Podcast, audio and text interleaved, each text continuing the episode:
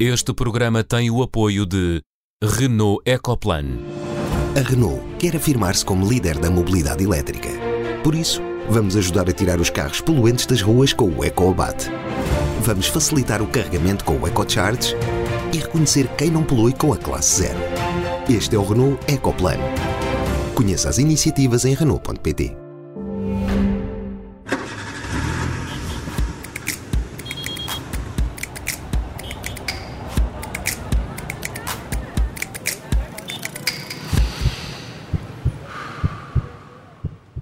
Bem-vindos ao Som Ambiente, na ressaca do Santo António, que este ano foi festejado à janela. Não houve festa popular, mas houve sardinhas que desde 1 de junho puderam voltar a ser pescadas. Na segunda parte do programa, vamos centrar atenções neste recurso com a ajuda do biólogo marinho Gonçalo Carvalho. E na primeira parte desenvolvemos respostas para uma pergunta que por aqui já foi feita.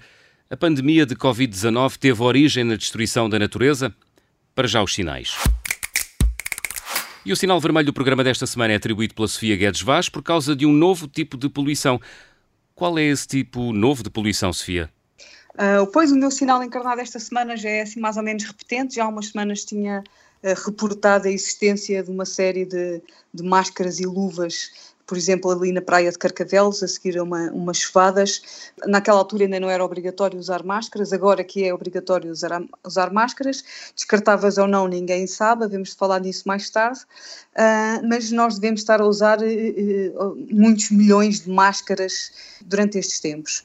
Uma, uma notícia recente, aliás, da visita do Ministro da Economia a uma fábrica, estava-se a produzir cerca de um milhão de máscaras por dia juntamente com mais não sei quantos milhões de máscaras que importamos, uh, se nós imaginarmos que temos uh, aqui em carteira, digamos, 100 milhões de máscaras, e, e, imaginar que nós somos todos mais ou menos civilizados e que só 1% da população é que deita fora uma máscara, Uh, isso equivale a 10 milhões de máscaras deixadas por aí, muitas das quais vão, vão ter ao mar.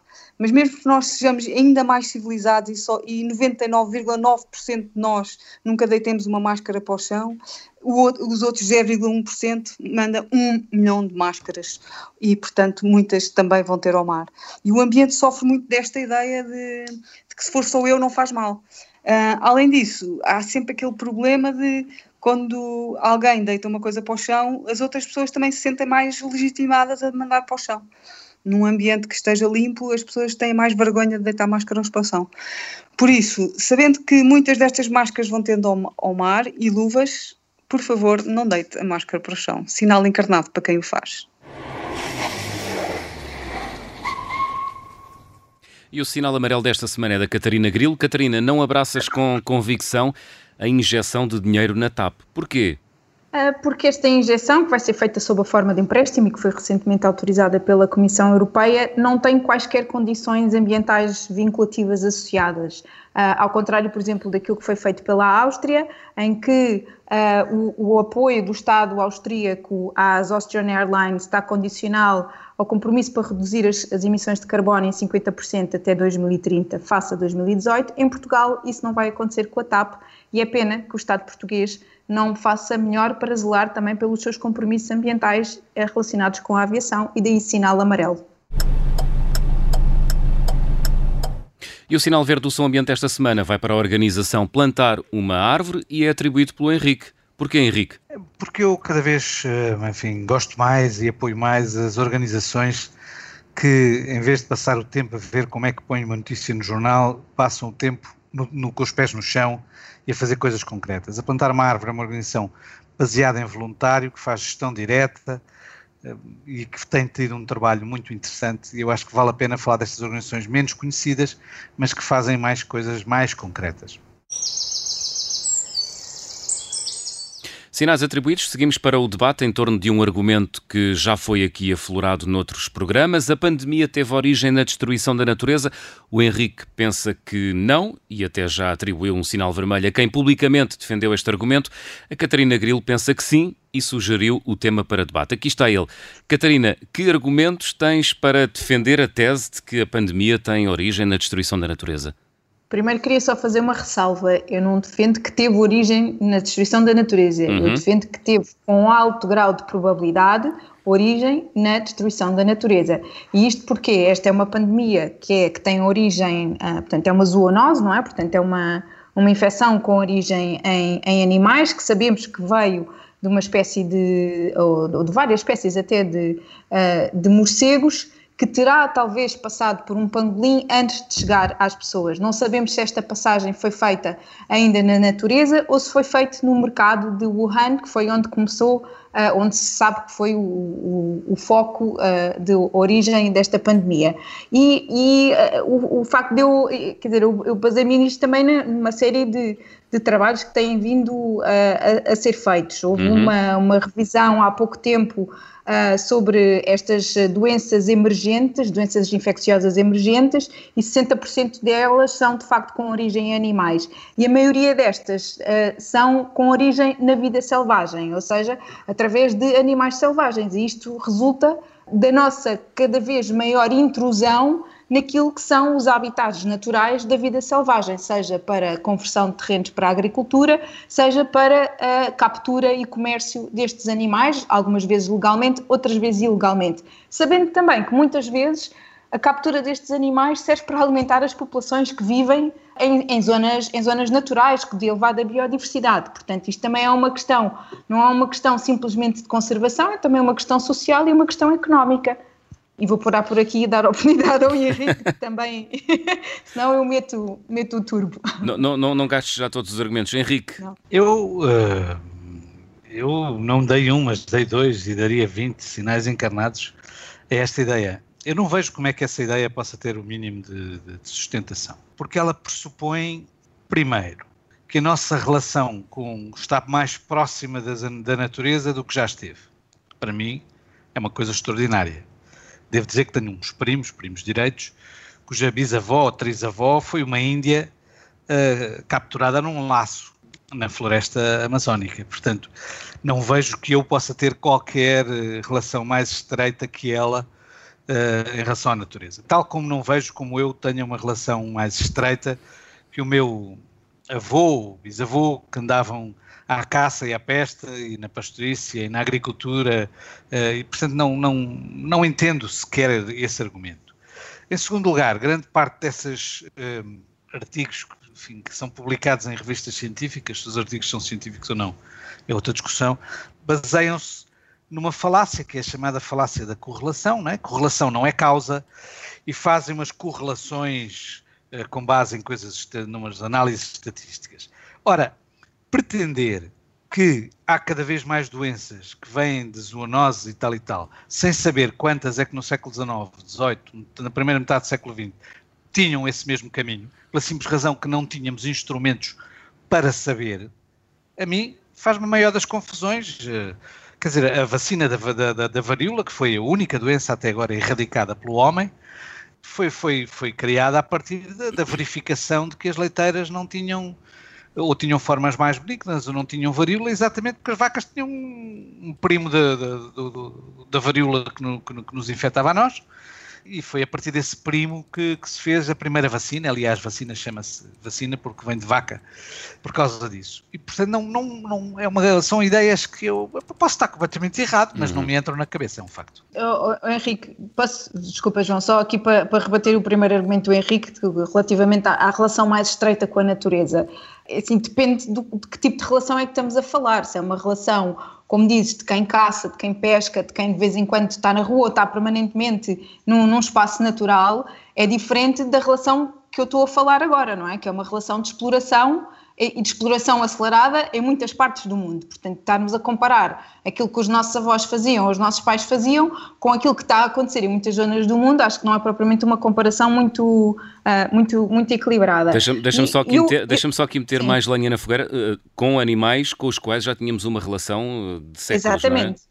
Exatamente, Pronto, portanto essa, essa é, outra, é outra nuance. Depois a falar da correlação, eu concordo, concordo absolutamente com o Henrique. De facto, a gente olha para os gráficos que, e, e, há vários estudos, como o Henrique dizia, que faziam exatamente esta, fazem um bocado esta compilação, não é, da emergência de, destas, destas doenças e, e, e de facto aquilo que nós vemos é um aumentar a partir dos anos 40, que é quando de facto também aumenta o nosso conhecimento e a nossa capacidade de detecção destas, destas doenças. O problema é que nos anos 40 nós não comunicávamos e não viajávamos como viajamos agora, nem éramos tantos, nem estávamos em tanto sítio ao mesmo tempo. E foi isto que assistimos com esta pandemia, não é? Que é o facto de nós viajarmos com uma grande facilidade, fez com que a propagação deixasse de ser uma coisa focada e, e, restrita a um determinado local para atingir uma capacidade de propagação absolutamente inédita com um impacto económico uh, brutal. E isto mas, é uma mas, preocupação. Mas, ó Catarina, o, o, facto de viajarmos mais e de estarmos uh, mais em contacto uh, não significa que as epidemias ou que as pandemias tenham origem na destruição da natureza. Não. Não, não significa. O que eu disse é que o que eu acho é que tem, há uma maior grau de probabilidade, há um elevado grau de probabilidade desta ter tido origem. Há uma série de epidemias recentes que de facto tiveram origem em zoonoses, uh, o HIV, o ébola, o SARS, a MERS, é? Portanto, isto são tudo relativamente recentes, são dos últimos 30, 40 anos. É? E há outras mais localizadas que também têm acontecido. Não é pandemias, mas são doenças que de facto uh, que têm origem em, em, em, animais selvagens e que depois têm um, um, impacto pelo menos regional. Entendo perfeitamente, e isto não faz com que elas sejam, tenham origem na natureza. A verdade é que uma série delas que tiveram mais impacto tiveram a origem na natureza e se calhar devíamos preocupar em perceber como é que podemos impedir que isto venha a acontecer no futuro se não queremos ter este impacto económico dramático que estamos a ter agora com o Covid. Bem, mas o impacto dramático, económico dramático, não tem nada a ver com o vírus. Tem a ver exatamente com esta ideia de que temos que fazer não sei o quê. A, a, a, comunicação social não faz outra coisa ultimamente que não andar a dedicar-se a aterrorizar pessoas, quando na verdade os impactos da peste medieval, da peste negra, foram incomparavelmente uh, mais extensos na população europeia, quando os impactos da, da Face da, ao nível de pneumónica na altura também, da gripe é? espanhola foram incomparavelmente maiores do que, do, do que os da, da, da, atual pandemia. Aliás, os impactos reais na saúde da atual pandemia, também porque existe outra capacidade de resposta, estão ao nível de um mau surto de gripe. E, portanto, andarmos a dizer que isto é um impacto económico brutal. O impacto económico resulta da opção de achar que isto nunca tinha acontecido e que as epidemias são uma coisa que são que resultam das nossas relações com, com o ambiente. Não é nada disso. Não, mas a, a, reação, a reação à sempre epidemia haverá. não foi de saber que era uma origem no ambiente, não é? Foi face ao desconhecimento, à incerteza, não é? E até à falta de informação. Foi porque alguém resolveu andar a pegar num, numa porcaria de uns, de uns, de uns, de uns modelos matemáticos que são miseráveis, que já tinham provado mal nas outras epidemias anteriores, que já tinham mandado para o matadouro milhões de bichos, milhões de vacas e ovelhas na Inglaterra, e usaram os mesmos modelos matemáticos, que são ultra simples, que foram desenvolvidos para programas de vacinação, dizendo isto é a verdade, ou isto é o pior cenário. É mentira, não era pior cenário nenhum. Era um cenário completamente construído. E a imprensa, o observador, ultimamente não faz outra coisa senão assustar pessoas. Mas não é o único, público é igual.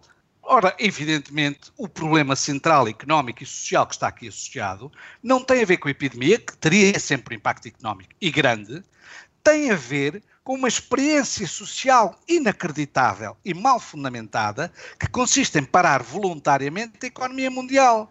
Mas, com base em tretas, em modelos matemáticos. Não sei os outros média, mas uh, o, o, observador cumpre a sua função, que é informar as pessoas, obviamente. Sofia, o que é, é que... É a opinião do João Miguel e percebo que a tenha. Se quisesse informar as pessoas, desde o início, teria dito que os caixões que se viam na Lombardia, que os caixões que se viam em Nova Iorque não tinham nada a ver com o número de mortos, tinham a ver com os procedimentos adotados por causa daquilo que são decisões administrativas. Eu sobre... nem o Observador, Oi. nem a RTP, nem a SIC, nem o público informaram as pessoas que não estavam em causa quantidades, mortalidades brutais, mas assim procedimentos administrativos que resultam da classificação da doença. E nenhum dos, dos, órgãos de comunicação, quando era necessário fazer esse contexto, hum. o fez. Eu Muito acho bem. que isso não é informado. Henrique, sobre o caso em apreço, não, não, não sei, não estou informado, mas uh, no que diz respeito à pluralidade de opiniões, sabes uh, até. Uh, eu sei que tu sabes que o Observador deu voz a pessoas que tinham uma opinião completamente divergente do discurso dominante. Sofia, gostava de te ouvir sobre este assunto uh, e sobre a origem Bem, queria, da pandemia. Eu... se, se, ela teve origem na destruição da natureza. Passar, pois, eu acho que na altura falámos de facto do, do, do princípio da precaução e com o qual o, o, Henrique não, não concorda ter sido tomado nesta, nesta, nesta situação e, e, que eu concordo. De facto, o, o, que os governos de quase todos os países fizeram foi utilizar o princípio da precaução e acho que fizeram bem. De qualquer maneira, já vamos em mais de 400 mil mortos, portanto, quase meio milhão de pessoas uh, morreram com o Covid, portanto acho que não é, um, não, é um, não é uma epidemia qualquer, é mesmo uma pandemia e portanto alguma, tinha que ser uh, gerida de alguma maneira. A gripe mata, que... mata entre 300 mil a 650 mil pessoas por ano. Por ano. Mas, ó Henrique, durante... Ai, mas, durante, vamos em seis meses, mas durante... Meses é quase meio milhão. Nós em três meses já vamos Exato. em 400 milhões.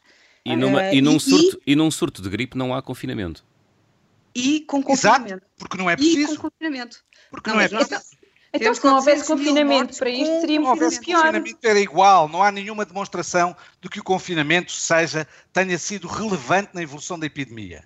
Nenhum. Vamos ouvir a Sofia, sei, Henrique. Não sei, não sei como é que consegues ser tão perentório assim. Mas pronto. Perentório a dizer que não há demonstração. Não sou perentório a dizer que não Mas também não há demonstração do contrário é impossível demonstrar que não existem gnomos verdes. Pois, bem, chegamos, a, chegamos a, um, a, uma, uma conversa sem fim, não é?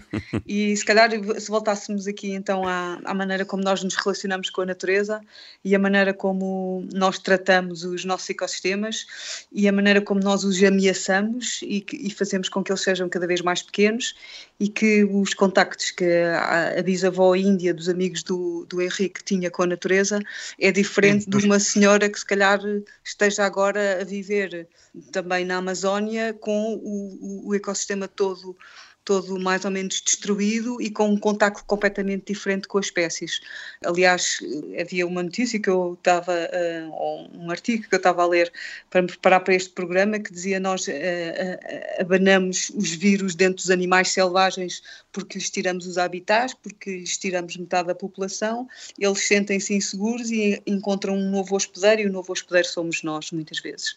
E de facto eu não sei se são correlações sem causalidade ou não, mas a verdade é que os estudos que existem, por exemplo, entre 1960 e 2004, das 335 eh, doenças que emergiram, 60% vieram de animais não humanos. Portanto, as zoonoses não é, acho que não são assim um delírio de alguns cientistas, são uma realidade. A maior parte das doenças que nós temos são zoonoses. Uhum.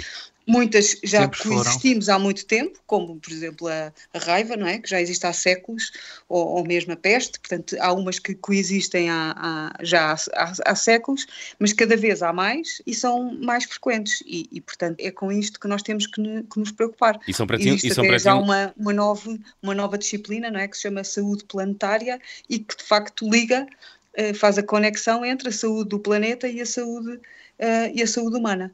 Uh, portanto, eu acho que as coisas estão todas uh, relacionadas e, e, e, sendo pragmática, não é? Mesmo, há uma corrente dentro da, da filosofia ambiental que é o pragmatismo ambiental. Por uma questão pragmática, quanto menos nós destruímos a natureza, melhor será para todos, uhum. de, de, qualquer maneira. Se a razão é a pandemia ou outra coisa qualquer, é indiferente para os pragmáticos, não é? Mas que temos que proteger a natureza, isso acho que é indesmentível. É, e que temos mais doenças do que tínhamos antes vindas na natureza, acho que também é indesmentível. Estamos quase não, a chegar... Não, não, essa parte, atenção, que não é indesmentível. Nós hoje atribuímos, descobrimos mais doenças, atribuímos nomes às doenças e conseguimos saber de onde elas vêm. Agora, as zoonoses toda a vida existiram, tal como as epidemias toda a vida existiram. Exato, exato, mas agora existem mais em menos. Não, não sabemos. Em, tempos, em tempo. Eh, não, não sabemos. 30 anos há 30, 330 doenças. Porque 30 anos nós temos capacidade de, de as verificar. Não pois, sabemos. Eu, eu, mas o problema sim. também tem a ver com aquilo que a Catarina disse, que é, Exato. é uh, uma coisa que se passava na China ficava na China, ou que se passava no uma Gabão ficava no Gabão, uma, e agora com os transportes... medieval.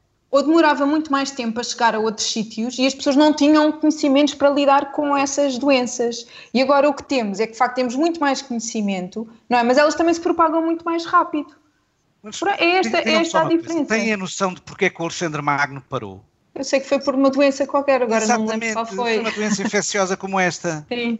Tal como aconteceu com o Gengis Khan, Exatamente, também voltou sim, para trás sim. por causa de uma coisa qualquer desse género. Se essa ideia de que estas doenças não viajam, não é verdade. O Gengis Khan fez milhares de quilómetros e depois chateou-se voltou para trás. A diferença de condições é que nós atualmente podemos ter muito mais conhecimento, mas as coisas viajam a uma velocidade muito maior, o impacto é muito maior do que era há 100 ou 200 anos atrás, em que podiam demorar mais tempo, a mortandade era muito maior proporcionalmente, a taxa de mortalidade, mas agora não é, mas de facto viaja muito mais rápido. Não é? Qual é e face, qual é o problema? Face à incerteza e ao desconhecimento, resulta em medidas drásticas como estas. Não, resulta em medidas drásticas porque se parte do princípio de que uma epidemia não é aquilo que é.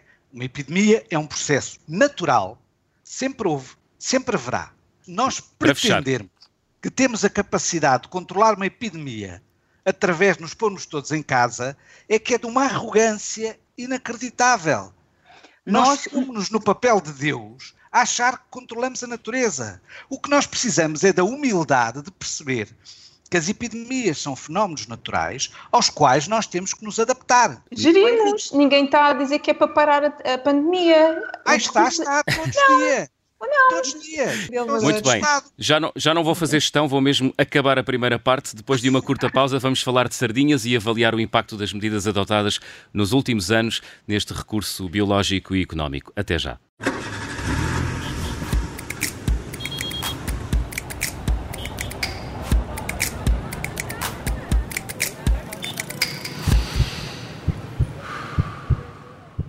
Segunda parte de Som Ambiente. Estamos em pleno mês de Santos Populares e não há festa sem a tradicional sardinha assada. Este ano não há Santos, mas continua a haver sardinha, uma espécie que tem sido alvo de restrições de pesca há oito anos consecutivos. Do primeiro dia de junho até ao final de julho, os pescadores portugueses podem apanhar cerca de 6 mil toneladas de sardinhas.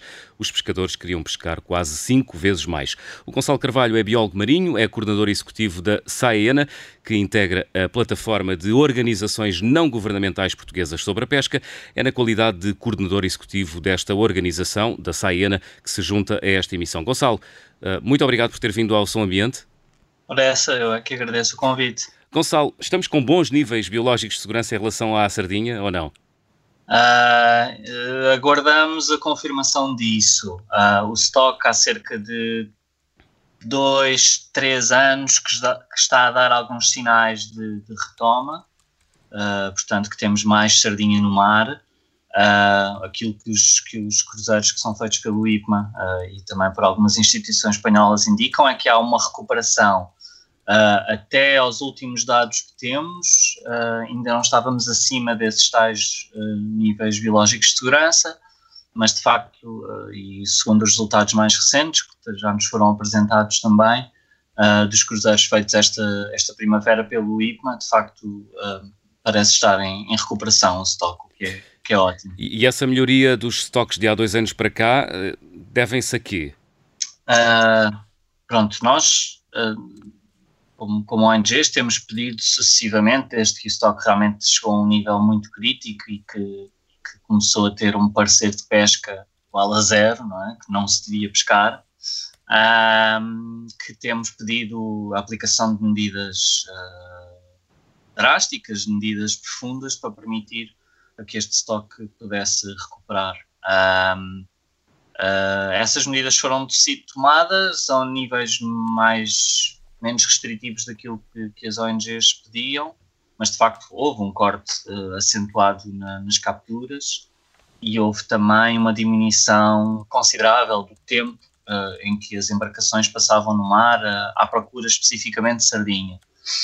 E, portanto, aquilo que nós sabemos de, de acumulada ciência pesqueira em todo o mundo ao longo de já várias décadas é que uh, se nós aliviarmos a pressão da pesca num determinado estoque, uh, normalmente ele responde positivamente. E, portanto, isso parece-nos mais uma vez ter sido comprovado no caso da sardinha. Um, em relação a tudo o resto, pois nós sabemos que estamos num cenário de alterações climáticas de grande escala, que estão a afetar naturalmente os nossos oceanos, e, e, e esses, esses efeitos poderão também estar a ser eh, impactantes na sardinha, mas, mas não temos não temos a certeza. O que nós sabemos é isso: a ferramenta, entre aspas, pesca, a atividade de pesca, nós podemos basicamente ligar e desligar o interruptor. Ele não foi totalmente desligado, fez-se assim um fade, como se fazem alguns interruptores, um, para, para, para, para, níveis muito reduzidos, e, e, de facto isso parece ter uh, permitido ao stock recuperar. Gonçalo, um, os, os cruzeiros científicos têm dado alguns resultados, não é? Que, que apontam para uma possível recuperação do stock, mas os pescadores reclamam sempre que há imensa sardinha no mar. Por que há esta diferença de percepção entre uns e outros? Deve ser, esta deve ser uma, uma, uma conversa tão antiga como a gestão das pescas como, como, como um todo. Um, uh, ah, o que acontece é que uh, os pescadores estão no mar à procura uh, de sardinha de um tamanho bastante específico. para um stock como, como a sardinha, que tem uma distribuição ainda maior aqui na nossa costa, a maior parte dos pescadores tem uma percepção apenas de uma zona muito pequena desta área. Obviamente, eles falam com ele, entre eles, mas mesmo assim, estamos a falar de uma área inferior à distribuição total da espécie. Uh, e os cruzeiros científicos fazem uma coisa diferente, tentam apanhar a sardinha nos vários estados do seu ciclo de vida, muito focados nas, nas sardinhas novas, portanto, as sardinhas muito pequenas que nesse ano ou no ano seguinte vão passar a ser, a ser sardinhas propriamente ditas, deixar de ser larvas, passar a ser sardinhas propriamente ditas e começarem a ter capacidade de se reproduzir e, e, tentam ter essa fotografia global de toda a distribuição geográfica de stock nas suas várias fases de vida. E, portanto, a fotografia dos pescadores é sempre mais, mais limitada. Olha, e, e por que mas não, é, não pode ser complementar? Isso é uma, é uma coisa que me faz muita confusão, não é? é, é os pescadores sabem tanto como os eh, biólogos marinhos, não é? Se, se trabalharem em conjunto, o, uh, o, corpo de informação é, é, brutal, é muito maior do que se for só de uma parte, não? Desculpe, Sofia, interrompi um bocadinho. Pode e é. Uh, portanto, muito especificamente falando da sardinha, uh, o diálogo e a incorporação das indicações dos pescadores naquilo que é o trabalho científico do IPMA tem sido uh, recorrente desde há muitos anos. os cruzeiros têm, alargado, têm sido alargados a mais áreas, têm ido a maiores profundidades uh, têm-se concentrado em determinadas uh, zonas ou têm coberto redobradamente determinadas zonas e, portanto, têm ido ao encontro precisamente dessa, dessas indicações que os pescadores dão. Têm sido acompanhados, os navios do IPMA têm sido acompanhados por traineiras que fazem a pesca propriamente, sim, em condições normais, vá, também para isso entrar uh, como mais um nível de informação que, que, os cientistas depois têm à sua disposição. Portanto, esse diálogo existe, sem dúvida. Uh, quantos estudos é que se fazem? Quantos, quantos tipo de. Qual é, uh, qual é o número de estudos que se fazem uh, científicos? Os cruzeiros? Tipo? Sim, de cruzeiros, por ano.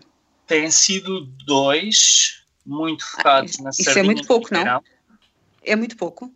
Uh, Isso não, consegue não dar, é... uma, consegue não. dar uma, uma, uma, fotografia daquilo que se passa? Consegue, consegue. Consegue e, sobretudo, aqui o importante. Portanto, há dois cruzeiros principais focados na Sardinha e no Biqueirão, e depois há outros cruzeiros de onde uh, também são tirados dados complementares, por exemplo, de, de plankton, uh, de, de, ovos, de peixe e outras coisas. Uh, consegue dar uma fotografia, não é, não é inferior ao que se fazia há mais anos, aliás, é superior ao que se fazia há mais anos, não é inferior ao que se faz para inúmeras espécies uh, por toda a União Europeia, vamos a União Europeia, uh, e aquilo que é crucial nestes modelos de avaliação uh, é a recorrência. Portanto, ano após ano, repetir o mesmo tipo de análise nas mesmas zonas, com o mesmo tipo de equipamento, para ter uma noção da evolução e da flutuação uh, natural e também uh, motivada pela pesca destes estoques. Portanto, da nossa percepção, aquilo que é feito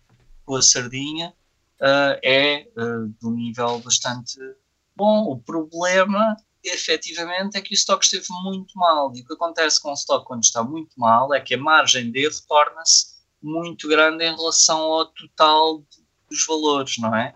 Isso também uhum. aconteceu e nós repetíamos muito isso nas, nas conversas com os pescadores. A própria incerteza é um resultado do estoque estar em má situação. Hum. isso, quer, é que é isso quer dizer o quê para os próximos anos? Uh, isto quer dizer que se as coisas continuarem como estão, uh, temos um estoque a recuperar. Agora, aqui o truque vai ser não começar a pescar demasiado, demasiado cedo. Uh, isto vou excluir novamente tudo aquilo que pode estar a acontecer que nós não conseguimos controlar totalmente a nível de alterações climáticas, de outros fatores uh, ecológicos que possam estar a acontecer. Mas simplesmente seguindo aquilo que são as coisas que nós conseguimos observar e gerir mais diretamente, que é o que pescamos e aquilo que existe no mar, um, as coisas parecem estar aí num bom sentido. Vamos é ter que resistir a pescar demasiado, demasiado cedo. E eu posso vos dizer que um estoque muito icónico uh, da União Europeia, que é o bacalhau do Mar do Norte, acabou de passar por exatamente isto. O estoque esteve muito mal, foi, demorou anos e anos até serem tomadas medidas de gestão mais sólidas. Foram tomadas, mas antes do estoque estar totalmente recuperado, começou-se a pescar mais do que a ciência recomendava. Resultado, o estoque já está de novo uh, a descer. Posso fazer é uma pergunta? Eu gostava que não acontecesse com a sardinha. Mas posso fazer uma pergunta? Do que eu me lembro, já vou tendo anos suficientes, toda a vida se pescou mais do que a ciência disse. Toda a vida a ciência disse que era preciso pescar menos. Uh, sobre a sardinha em particular ou sobre. O bacalhau, o bacalhau é um bom exemplo. Toda a vida a ciência uh, disse que era preciso pescar menos. É. E, uh, independentemente desta constância da ciência dizer sempre que é preciso pescar menos, os estoques andam aos altos e baixos. Será que estamos mesmo a olhar para os fatores relevantes? Eu, sim, eu, eu percebo a pergunta. Uh, é, o, é, é o caso para a maior parte dos estoques que são assim mais relevantes e mais mediáticos e que comercialmente são mais importantes, uh, mas não é verdade para todos os estoques e podemos falar do carapau daqui a um bocadinho. Mas concretamente sobre a sardinha, aquilo que aconteceu foi uma longa história de declínio que começou nos anos 80, pelos dados que conhecemos. Uh, e o que aconteceu foi que nos início, no início da década, eu diria no fim da década de 2000, portanto 2006, 2007, 2008, 2009, uh, aconteceu uma conjunção de fatores que fez com que o estoque fosse a níveis mesmo muito uh, baixos e é tal coisa do limite biológico de segurança. A partir de certa altura, o estoque perde a capacidade de se auto-perpetuar e começa a entrar em risco de desaparecer. Uh, portanto, na sardinha, eu diria que isto é uma conversa, e se olharmos para os dados científicos e para os gráficos, é claríssimo. É uma longa história de clínio que ali no início dos anos, no fim Sim, mas não respondeu à minha pergunta. Sim, sim. O estoque está a recuperar, sim. apesar, apesar das medidas tomadas não serem aquelas que a ciência defendeu. Isto é, todos sim, os anos, eu penso que não há um único ano uhum. em que as pessoas que estudam a sardinha tivessem dito, sim senhor, as cotas são as adequadas. Uhum. Disseram sempre, em todos os anos, que não, que as cotas eram excessivas e que dessa forma se iria irremediavelmente perder o estoque. Ora, aparentemente não foi isso que aconteceu. Em relação à sardinha, e, está bastante registada, a posição de que, a Pão de Pesca foi apresentando foi, foi muito coerente e foi que o caminho mais rápido para recuperar o estoque é não buscar nada. Uh, deixando o alerta que o estoque poderia estar já a níveis muito baixos para poder de facto recuperar. Foi o que aconteceu, por exemplo, com o bacalhau, bacalhau da Terra Nova. E, efetivamente nunca recuperou níveis uh, onde estava anteriormente. Mas pronto, em relação à sardinha, nós fomos dizendo caminho mais rápido para recuperar são uh, os parceiros científicos. Uh, tudo o que se pescar uh, acima disso vai retardar essa recuperação. Uh, portanto, há aqui esse fator a ter em conta. Uh, ou seja, podíamos, o estoque podia se ter recuperado mais rápido, o estoque poderia nem sequer ter estado tão mal, e agora também há este, este elemento de perceber se a recuperação é efetiva ou se é aqui uma, uma flutuação positiva que, que, que vai, que vai seguir-se de novo de um, de um decréscimo. Uh, porque é preciso ter de facto em conta que estes, este tipo de peixe uh, tem estes ciclos naturais de, de, boom and bust, como se diz em inglês, de, de fartura e, e escassez. Uh, mas a, a, questão é onde é que é essa curva, se é nas, nas 100 mil toneladas e as 50 mil toneladas, imaginemos, ou se é entre as, as 6 e as 12. Um, respondi melhor agora. Qual é que bem, é o... continua a não responder, mas tudo bem, eu percebo a argumentação, mas de facto não respondeu. Quantas... Não, a, questão, a questão é essa. Primeiro, não, não, mas eu faço questão de responder. Primeiro, nós nunca dissemos que o estoque só recuperava se, se pescasse zero. Aliás, nós fomos muito cautelosos de dizer que não nos podíamos sequer comprometer que se parasse de pescar o estoque poderia recuperar, porque nós... Sim, é verdade, mas não houve nenhum ano em que dissessem estas medidas são as adequadas. Pois, porque ainda não aconteceu. Mas o estoque recuperou. Científico há, há, pelo menos, há pelo menos sete anos não é seguido à, à risca. Exato, mas o estoque recuperou. Essa porque, é que é a minha facto, questão. Porque de facto pescou-se muito menos do que, do, que, do que era pretendido pelos pescadores e pescou-se pouco, relativamente pouco. E então, stock, e pescou-se pouco tempo, deu-se muito tempo uh, durante o ano para a sardinha se poder desenvolver. Uh, e portanto, isso inevitavelmente tem efeitos positivos. Uhum. Sofia. Não, eu estava só a perguntar quanto tempo é que uma. Qual é que é o ciclo de vida de uma sardinha? Quantos anos é que vive? Mais ou menos 5 anos. 5 anos. E quando é que começa a. Uh, a ano e pouco. Ano e pouco. A, a ter maturidade? Um ano e pouco. Tá bem. E, e então aquelas sardinhas grandes que nós comemos têm cinco, podem ter 5 anos. Quando é que atingem o tamanho máximo? Uh, mais ou menos nessa altura. Pronto, isto é a média. Há sardinhas mais, mais velhas, mas é assim, média. Sim. Uh, sim, porque isso deve fazer influência para os estudos, não é? Sim, o que acontece é que uma sardinha grande desova muito mais que uma sardinha um bocadinho mais pequena. Portanto, é, os, os indivíduos grandes, nos casos dos peixes, são muito importantes porque têm uma, um peso muito maior na, na nova, nas sardinhas novas que, entram, que aparecem nos oceanos.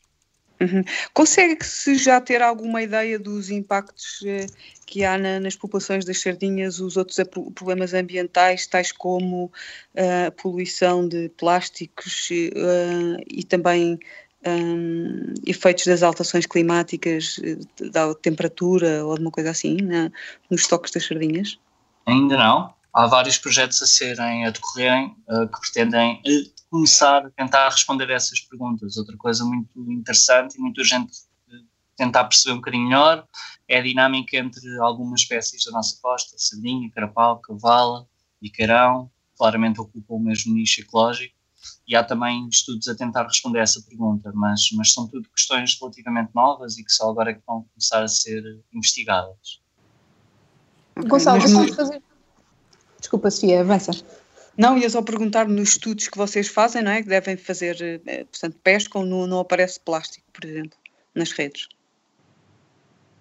Uh, bem, aparece plástico em todo lado, sim. No estômago okay. Não se sabe é o impacto que esse plástico tem? Não, não. Isso é uma área que, que, da qual é urgente ter respostas específicas e há muita ciência a ser feita para tentar perceber uhum. a influência nos organismos. Já há bastantes certezas sobre fitoplâncton e bastante coisa publicada isso é a base da cadeia, não é? Mas, mas falta, está agora a ser produzida, diria eu, essa informação sobre os organismos mais acima na cadeia e eventualmente também ser. Uhum. Ok. Gonçalo, ia-te perguntar a, eh, a, frota do cerco, que é a frota de pesca nacional que, que, pesca sardinha, não pesca só sardinha, pois não, também pesca carapau e cavalo. Isso não são alternativas viáveis quando não é possível uh, pescar sardinha? Nós sempre defendemos que sim, portanto, sem grandes mudanças uh, na, na, maneira, na forma como a arte opera, uh, uh, pronto, o cerco apanha carapau, sardinha, vamos dizer por ordem de importância histórica, sardinha, biqueirão, carapau e cavala. Um, e, e, de facto essas espécies estão, estão disponíveis ao cerco. o carapau está, do ponto de vista biológico, a níveis nunca vistos, está ótimo. Uh, aquilo que nos é repetido quando nós apontamos para o, para o carapau, nós temos uma cota quase, neste momento, quase quatro vezes superior àquilo, superior àquilo que pescamos, no máximo. Uh, e o que nos dizem é que não há preço. Ah, não há preço. Uh, não, não vale a pena porque não, não se ganha nada.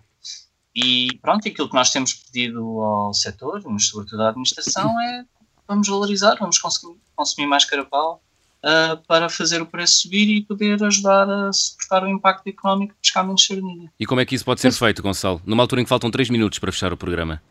uh, ponto toda a gente a comer carapau em vez de, das suas grelhadas de verão em vez de outros peixes. Mas que obriga, obrigamos as pessoas a comprar carapau? Não obrigamos, então. instruímos que ao estarem a fazer, não só estão a fazer algo bom para a sua saúde, como algo também bom para a saúde dos oceanos. Mas já, faze uh... já fazemos isso com tanta coisa e não conseguimos Porque é que havíamos de conseguir com, com, o carapau? Ah, eu acho que conseguimos com algumas. Uh, e acho que tem que ser políticas concertadas, longo prazo e, e que envolvem investimento, investimento e envolvimento de várias entidades a longo prazo, uhum. não, não, coisas esporádicas de alguns meses. Mas, por exemplo, uma, uma medida, uma medida que pudesse ser eficaz um, na, na, substituição da sardinha pelo carapau. Inserir o carapau nas emendas das instituições públicas, mais, em maior quantidade. Carapau apanhado em Portugal, pronto, com, com, seguindo as, as, as, as medidas técnicas e a legislação, passando por lota, tudo isso, na, inserindo o carapau numa maior percentagem nos menus das instituições públicas.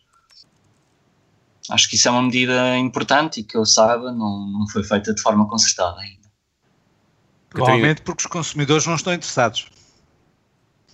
Mas, não, não, mas normalmente no, no, nas coisas públicas não há sardinhas. Eh, tipo, nas cantinas nunca vi sardinhas. Não, não, não, não dizer a maior quantidade de carapau. Quando há carapau, é uma questão de ir lá perguntar às pessoas. Ah, Sim, mas a, a, a Doca Pesca fez há uns anos. Desculpa. Desculpem, a sardinha era um peixe tradicionalmente de Santos e durante os últimos, a última década, diria eu, foi um bocado tornada o símbolo das festas de Lisboa e não só. E passou-se a ter sardinhas eh, quase todo o ano nas emendas de vários restaurantes e foi uma coisa que o, o consumo aumentou bastante.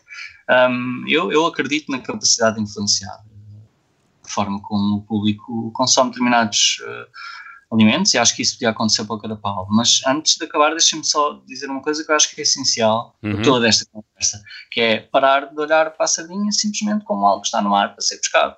Uh, isto é uma conversa recorrente que as organizações ambientais têm tido em Portugal. Isto não quer dizer que a sardinha não possa estar no mar para ser pescada, mas é importante pensar que enquanto a sardinha recuperou e não recuperou, andou mal ou pessimamente, houve uma série de serviços uh, que a sardinha uh, fazia no nosso ecossistema que não foram cumpridos.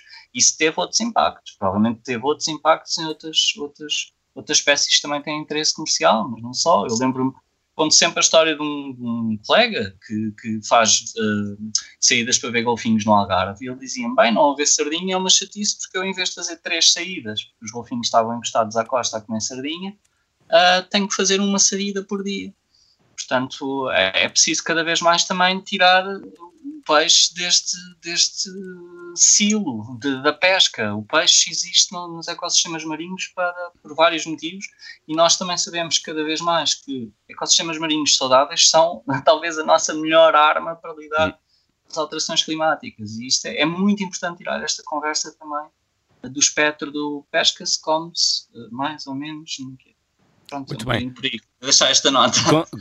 fechamos com essa nota. Gonçalo Carvalho, muito obrigado por ter vindo ao Som Ambiente desta semana. Não temos mais tempo. Catarina, Henrique e Sofia, temos encontro marcado para a semana. Até lá. Adeus, até lá. Obrigado. Obrigado. Até breve.